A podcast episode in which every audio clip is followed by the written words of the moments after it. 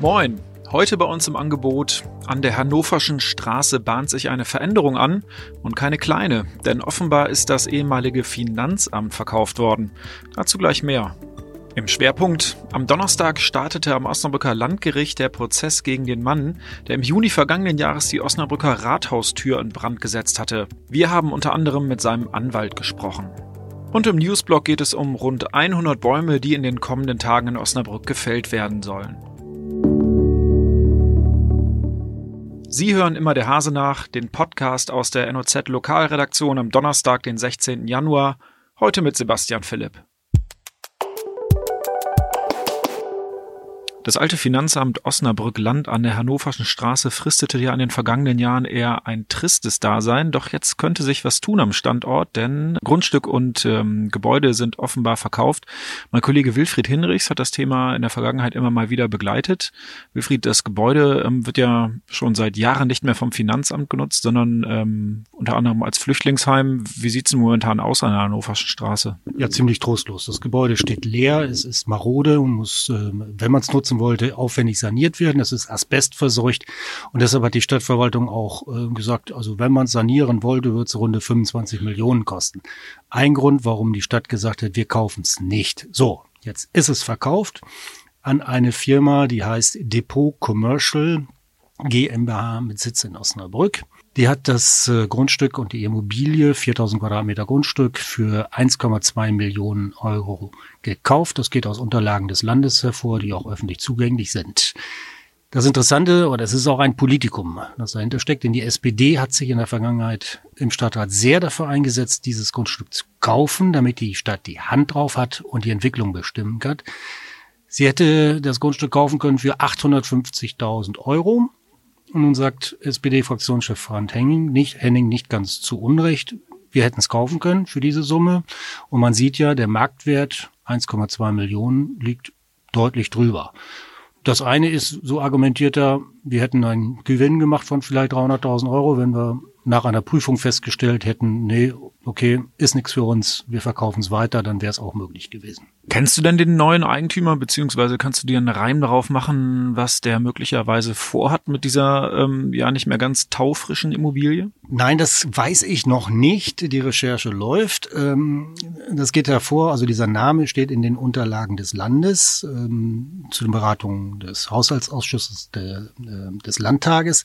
Der ist also öffentlich. Ähm, dieser Name Depot Commercial GmbH ist bisher noch nicht aufgetaucht und man findet ihn nicht. Ähm, wir arbeiten daran, das herauszufinden, wer dahinter steckt und was mit diesem Grundstück passieren kann. Okay, Wilfried, vielen Dank. Du bleibst sicherlich dran und wir auch. Dieser Fall sorgte für Aufsehen in der Stadt Osnabrück, denn im Juni vergangenen Jahres wurde an der Rathaustür eine Art Brandsatz gezündet, und nur weil ein aufmerksamer Zeuge schnell reagierte, blieb der Schaden am Gebäude gering. Jetzt steht der mutmaßliche Täter vor Gericht und nicht nur das Feuer am Rathaus wird ihm zur Last gelegt, wie Landgerichtssprecher Christoph Slivka im Gespräch mit unserer Redaktion erklärt. Die Staatsanwaltschaft legt dem hier Beschuldigten vier Fälle der Brandstiftung zur Last, wobei die Staatsanwaltschaft davon ausgeht, dass es in drei Fällen beim Versuch geblieben ist. Er soll im November 2018 bei zwei Häusern in der Bramscher Straße versucht haben, beziehungsweise in einem Fall auch Erfolg gehabt haben, dort Feuer zu legen. Dabei soll in einem Fall ein ganz erheblicher Sachschaden von etwa 20.000 Euro entstanden sein. Außerdem geht es um einen Vorfall im April und schließlich um den Juli 2019. Dort soll der Angeklagte eine benzingefüllte Bierdose gegen die Holztür des Osnabrücker Rathauses geworfen haben. Dadurch sollen dort ganz erhebliche Schäden von immerhin 2500 Euro entstanden sein. Mehr allerdings auch zum Glück nicht, weil ein Zeuge das Feuer sehr früh entdeckt haben soll. Der Angeklagte wird vom Osnabrücker Anwalt Thomas Klein vertreten und dieser hat sich schon früh ein Bild von dem 47-Jährigen machen können. Ja, ich kenne ihn ja seit seiner Inhaftierung und äh, bei, schon bei dem ersten Gespräch ist sehr deutlich geworden, dass äh, mein Mandant psychisch nicht gesund ist und dass man wahrscheinlich in dieser psychischen Erkrankung die Ursache dafür finden muss, äh, weshalb er diese Brandstiftung, die er von vornherein eingestanden hatte, begangen hat. Die Taten hat der Angeklagte laut Klein übrigens schon während der Vernehmung durch die Polizei gestanden, mit einer Ausnahme. Die Staatsanwaltschaft hat ihm zur Last gelegt, dass er vier Brandstiftungen begangen hätte. Und in einem Fall ist es so gewesen an der Bramscher Straße, da hat er nur eine leere Streichholzschachtel in den Briefkasten geworfen und dann hat, ähm, haben die Bewohner sind davon ausgegangen, dass es sich um eine Brandstiftung gehandelt hätte. In, der in der Antragsschrift der Staatsanwaltschaft ist ja auch erwähnt, dass aufgrund Sauerstoffmangels es nicht zu einem Brand gekommen sei, aber wir haben uns ja heute jedenfalls Fotos von dieser äh, Streichholzschachtel angesehen. Äh, die weist überhaupt keine Brandspuren auf und in dieser Streichholzschachtel befand sich ein Zigarettenpapierblättchen. Und äh, das wissen Sie möglicherweise aus eigener Anschauung oder weil Sie es mal woanders gesehen haben. Diese dünnen Blättchen, die brennen natürlich sofort. Also wenn dort jemals irgendwie ein, äh, ein, ein, ein Streichholz gebrannt hätte, dann wäre dieses äh, Papierchen wäre dann verbrannt oder verglüht.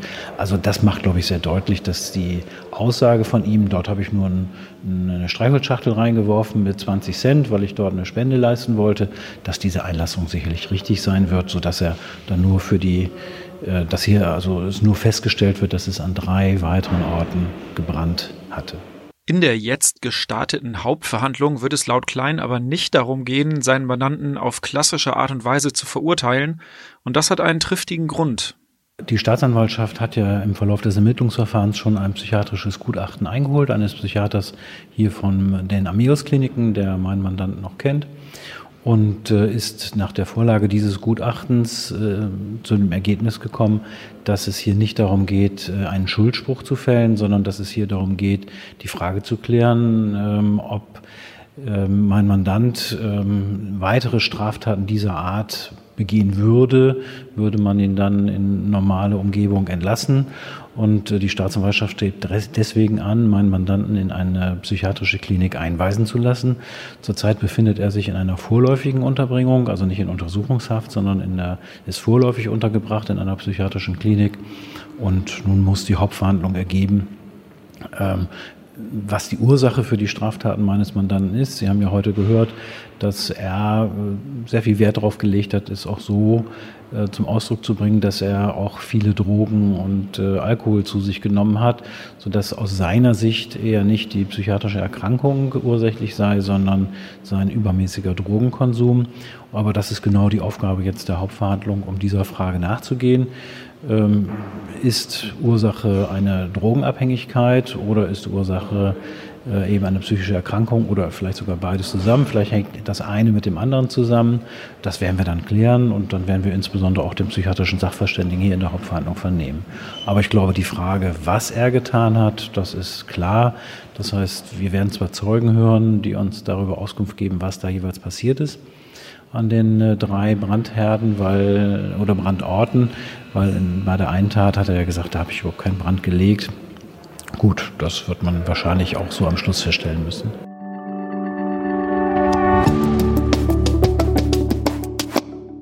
Wir kommen zum Newsblock. Für viele Osnabrücker ist der Stichkanal eine beliebte Jogging- oder Spazierstrecke. Doch das Erscheinungsbild der Landschaft, das wird sich in den kommenden Tagen mächtig verändern. Das Wasserstraßen- und Schifffahrtsamt Minden will nämlich ab Montag rund 100 Pappeln fällen lassen. Betroffen ist der Bereich zwischen Eisenbahnbrücke und der Schleuse in Haste. Hier stehen die Bäume auf einer Länge von 600 Metern. Doch warum der Kahlschlag entlang des Kanals?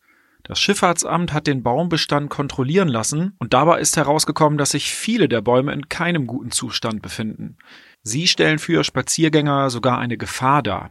Das Amt will hier und da neue Bäume pflanzen und auch einige der Stämme der alten Bäume sollen stehen bleiben und dann verschiedenen Tierarten ein neues Zuhause bieten. Das Schifffahrtsamt hat sich nach eigenen Angaben vorher mit artenschutzrechtlichen Gutachten abgesichert und außerdem mit der Naturschutzbehörde der Stadt abgestimmt. Trotzdem dürfte es ab kommender Woche ganz schön kahl werden am Stichkanal. Für die Dauer der Arbeiten ist der Weg entlang des Kanals übrigens gesperrt. Das war's für heute bei Immer der Hase nach. Ich hoffe, Sie konnten was mitnehmen. Wir hören uns morgen wieder.